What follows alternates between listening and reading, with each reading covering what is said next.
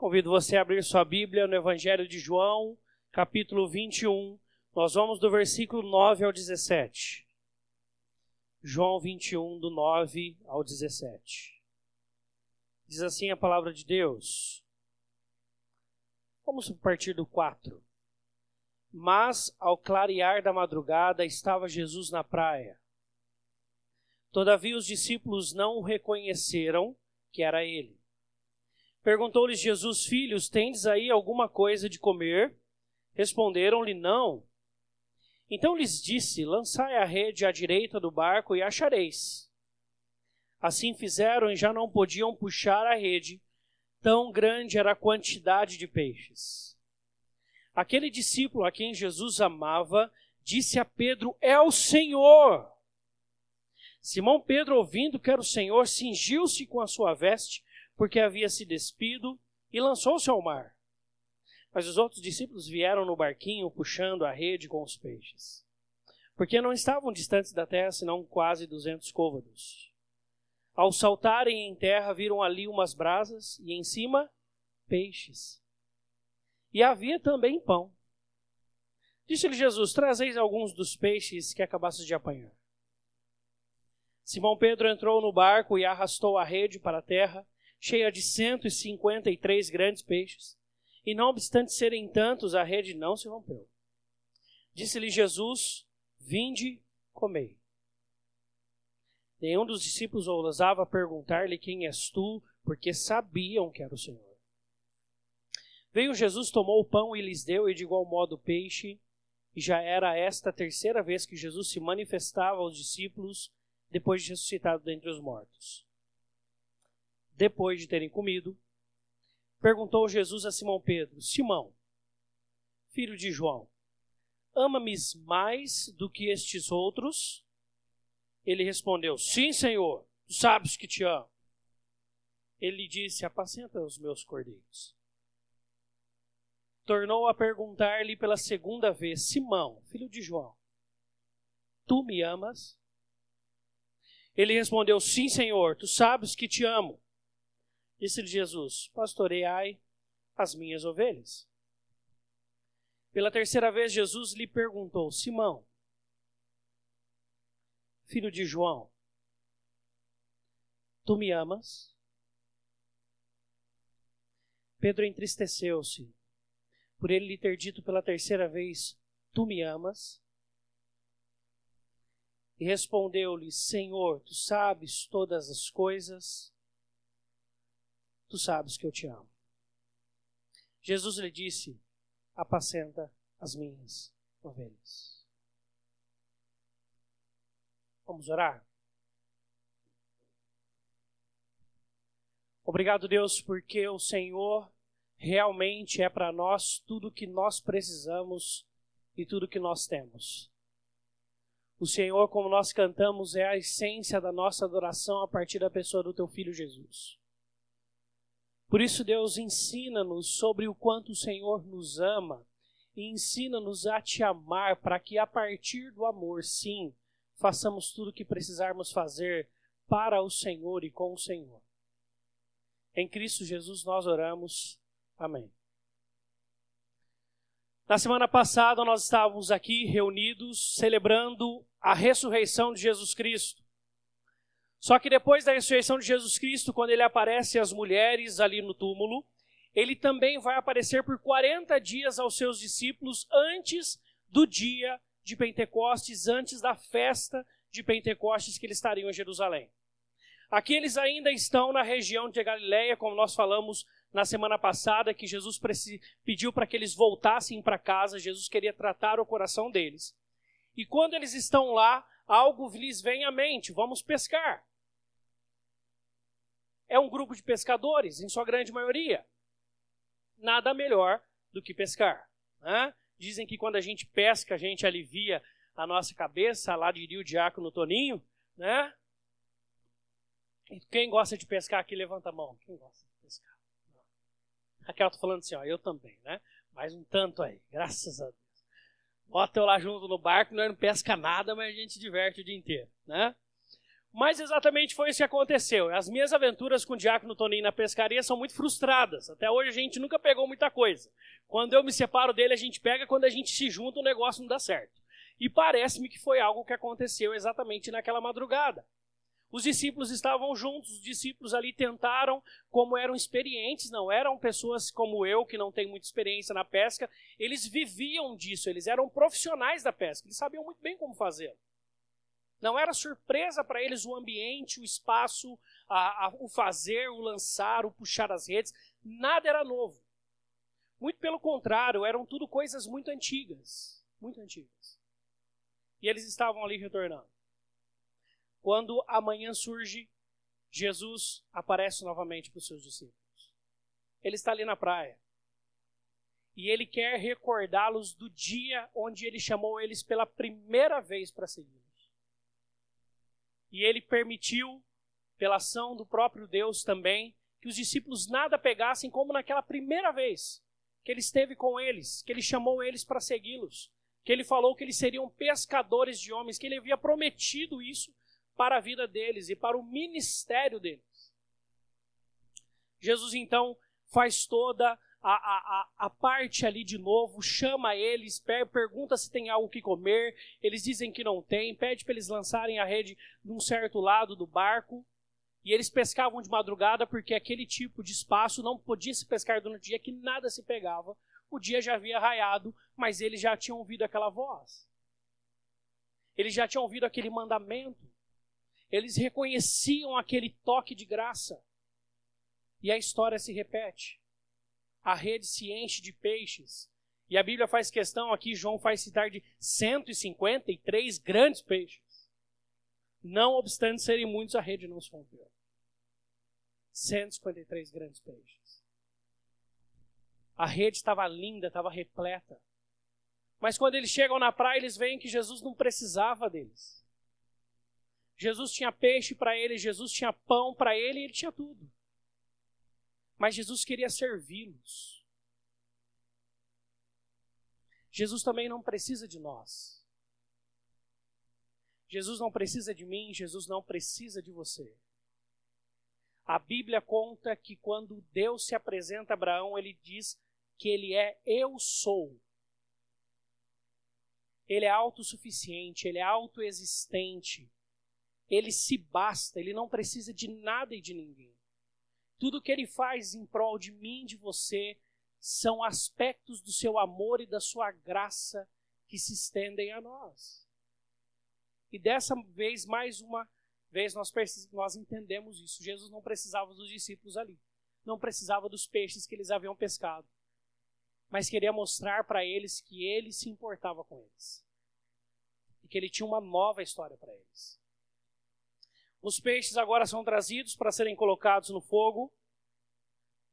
Peixes agora para servirem os próprios discípulos.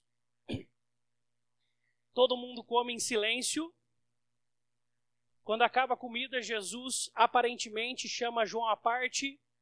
E quando João está à parte com ele, ele faz três vezes a mesma pergunta para João: João, você já entendeu? João, você já entendeu? João, você já entendeu? É isso que Jesus está perguntando para ele. Jesus está perguntando aquilo que nós cantamos agora. Ele não quer canções, ele não quer aquilo que podemos fazer para ele. Ele quer o nosso coração. E quando falamos de coração, a gente concorda com aquilo que o Velho Testamento entende de coração, que são as fontes de vida, ou seja, tudo que somos. Ele quer você por completo. E Ele quer estar contigo para te amar, te servir e te usar. Mas a força motriz de tudo isso é a mesma que move o coração de Deus. Deus ele não se envolve conosco porque ele precisa de nós. Deus não morreu na cruz por mim, por você, porque ele precisava disso. Ele fez isso por amor. E foi essa pergunta que um dia tanto me impactou quando eu fui atender um adolescente, começando a adolescência ainda. Estava ali conversando e para entender o entendimento dele sobre o evangelho, Eu virei para ele e falei assim: Você sabe por que, que Jesus morreu por nós na cruz? Por que, que Jesus morreu por nós na cruz? A resposta que eu tinha acostumado a responder e que eu sempre respondi é por causa dos nossos pecados. Talvez seja a sua também. E ele virou e falou assim: porque ele amou. Eu não sei se ele tinha noção do tamanho da resposta dele naquele dia, mas ele tinha entendido. Ele tinha entendido. Não é porque Jesus precisava tratar-nos em nossos pecados, mas é porque ele amou. Ele amou. E agora esses discípulos teriam que levar a mensagem de Jesus adiante. E por isso que a pergunta que Jesus faz para João é a mesma para Pedro. Pedro, tu me amas? Pedro, você entendeu? Você me traiu, você virou as costas, você me negou. E Pedro, se você ler aqui, ele está meio, né, perdido na situação, ele não sabe muito bem o que fazer. Ele se veste, ele se joga na água, ele está um pouco perdido com tudo. Ele tenta com todas as suas forças fazer algo. Jesus pede para ir trazer peixe, ele traz peixe. E na primeira pergunta que Jesus faz, ele também está no mesmo ritmo. E a primeira resposta é: Sim, Senhor, tu sabes, eu te amo. Mas a primeira pergunta tem algo diferente das outras. Jesus faz um comparativo. Jesus fala assim: Pedro, você me ama mais que estes outros aqui. E ele fala: Sim, Senhor. Sim, Senhor. Depois Jesus ele pergunta mais uma segunda vez: Pedro, tu me amas? Sim, Senhor. Até que depois o coração de Pedro é encontrado. E aí Jesus vira para Pedro e João e fala assim: Pedro, tu me amas? Aí Pedro para para pensar. Aí Pedro olha para dentro dele mesmo. Aí Pedro olha para quem está à frente dele fazendo essa pergunta. E aí a resposta que ele tem para dar é: Jesus, tu sabes de todas as coisas. O Senhor sabe quando o Senhor me amou, quando o Senhor me chamou, quando o Senhor me viu ali numa fogueira te negando, o Senhor sabe de todas as coisas. Eu te amo. Pedro entende que ele não amava tanto quanto ele precisava amar. Pedro entende que ele ainda precisava crescer no amor dele para com Jesus. Pedro tinha entendido que ele não era tudo que ele queria e achava que era diante de Jesus. E nós também não somos. Nós também não amamos Jesus tanto assim. Ou tanto quanto deveríamos amar.